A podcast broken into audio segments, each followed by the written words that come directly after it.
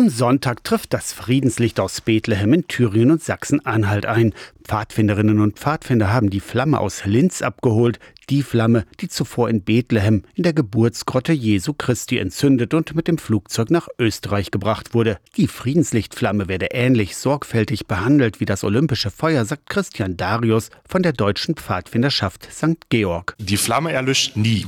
Das ist wirklich auch das Wichtigste, dass wirklich sichergestellt ist, die Flamme erlischt nie. Evangelische und katholische Pfadfinderinnen und Pfadfinder senden am Sonntagvormittag um 10 in einem Gottesdienst im Dom zu Halberstadt das Licht zu uns ins SAW-Land. Dann wandert das Licht von Kerze zu Kerze, von Docht zu Docht sagt Christian Darius. Nach dem Aussendungsgottesdienst tragen das dann die verschiedenen Pfadfinderstämme aus ganz Sachsen-Anhalt in ihre Heimatorte. Die Aussendung steht unter dem Motto auf der Suche nach Frieden. Nach Frieden, der doch eigentlich so dringend nötig ist. In einer von Konflikten geprägten Welt findet Landesbischof Friedrich Kramer gleichzeitig der Friedensbeauftragte der evangelischen Kirche in Deutschland. Es braucht Friedenstüchtigkeit, wo die Pfadfinder das in großartiger Weise auf die ganze Welt verteilen und sagen, Mensch, nehmt ernst das Licht, das von Christus herkommt und was uns zum Frieden ruft. Schon ab Sonntagnachmittag und dann in der Folgewoche bringen die Pfadfinderinnen und Pfadfinder das Friedenslicht in Kirchen und in öffentliche Einrichtungen. Von dort könnt ihr euch euer Friedenslicht auch nach Hause holen.